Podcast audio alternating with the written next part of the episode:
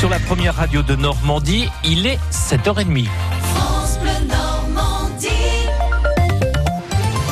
Votre journal avec euh, Philippe Thomas. Carlos Ghosn, à nouveau arrêté au Japon tôt ce matin. L'ex-PDG de Renault Nissan est soupçonné de malversation financière. Arrêté à son domicile de Tokyo, il a été placé en garde à vue un mois après avoir été libéré sous caution. Frédéric Charles. Les enquêteurs du procureur de Tokyo sont arrivés au domicile de Carlos Ghosn peu avant 6 heures du matin, heure locale. Une heure plus tard, une bâche grise a été dressée devant l'immeuble. Les chaînes de télévision ont diffusé en direct les images d'un véhicule quittant peu après les lieux. Carlos Ghosn était à bord, a confirmé un journaliste. Le procureur de Tokyo a maintenant 48 heures pour décider s'il inculpe Carlos Ghosn une quatrième fois, s'il le remet en prison ou s'il le relâche dans le cadre de sa mise en liberté sous caution. Mon arrestation ce matin est révoltante et arbitraire. Pourquoi m'arrêter sinon pour me briser dit Carlos Ghosn dans une déclaration. Carlos Ghosn est cette fois-ci soupçonné d'avoir utilisé des fonds de Nissan et de Renault pour des transferts d'argent à un distributeur de véhicules Nissan à Oman. Une partie des montants lui serait revenue. Frédéric Charles à Tokyo. Dans la région, la justice doit se prononcer sur les compteurs Linky. 180 Normands ont porté plainte pour dénoncer l'installation de ces compteurs nouvelle génération. Ils dénoncent entre autres des risques sanitaires. Le procès a eu lieu fin février. La décision doit être communiquée à partir d'aujourd'hui par écrit aux avocats des deux parties. Radio France vous révèle ce matin de nouveaux éléments dans l'enquête sur l'accident de car à Mia. Le médicament contre l'insomnie que prenait la conductrice pourrait être à l'origine du drame qui a coûté la vie à six collégiens en décembre 2017. Les réquisitions judiciaires adressées au groupe pharmaceutique Sanofi viennent de rentrer dans le dossier.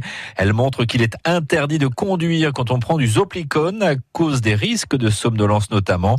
Il ne faut pas excéder quatre semaines de traitement. Or, la conductrice en prenait depuis sept ans, explique Jeanne Collard, avocate de trois familles de victimes. Aujourd'hui, on a la preuve que ce médicament euh, euh, entraîne des troubles à type d'absence avec amnésie euh, rétrograde et surtout quand ce médicament est prescrit sur la durée. Or, elle le prenait depuis 7 ans. Je vais demander au magistrat instructeur qu'il sollicite un réquisitoire supplétif pour la mise en examen du généraliste dont la responsabilité semble incontestable. Il prescrivait un médicament dont il ne pouvait ignorer les effets secondaires.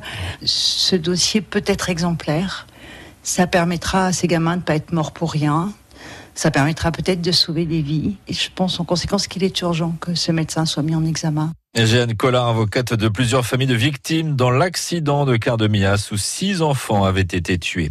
Une centaine de personnes a défilé dans les rues de Caen hier soir pour défendre le droit de manifester. L'appel avait été lancé par des partis politiques de gauche et les syndicats pour aussi et surtout dénoncer, selon eux, la répression policière et l'acharnement judiciaire à l'encontre des Gilets jaunes en France.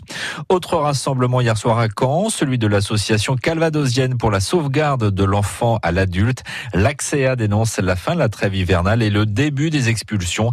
Près de 200 personnes dormiraient dans la rue aujourd'hui à Caen. Une nouvelle journée de grève dans l'éducation nationale. La loi Blanquer sur l'école de la confiance et la réforme des lycées ne passe décidément pas. Deux dispositions posent problème aux enseignants. Le principe du devoir d'exemplarité. Les profs redoutent de perdre leur liberté d'expression. Mais c'est surtout la possibilité de regrouper écoles et collèges de secteurs qui inquiète. On annonce peu de mobilisation dans la région.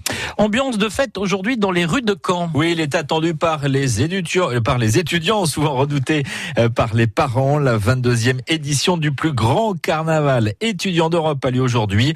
25 à 30 000 personnes costumées vont défiler à partir du début d'après-midi, Esteban Pinel. Même formule que l'année dernière avec pour seule nouveauté notable un changement de point de départ. Chantier du tram oblige, le cortège s'élancera de la place Saint-Martin près des fossés Saint-Julien. Rassemblement prévu à 14h pour un départ une heure plus tard. Le défilé passera devant le lycée Malherbe fermé pour l'occasion et se dirigera vers la prairie avec 10 chars conçus par les corporations étudiantes. C'est tout simplement un record. Tout ce petit monde arrivera vers 16h au parc des expositions pour des concerts jusqu'à 23h. Quelques 550 policiers secours secouristes seront mobilisés. Cette année encore, interdiction d'opter pour un costume des forces de l'ordre et de porter une arme factice.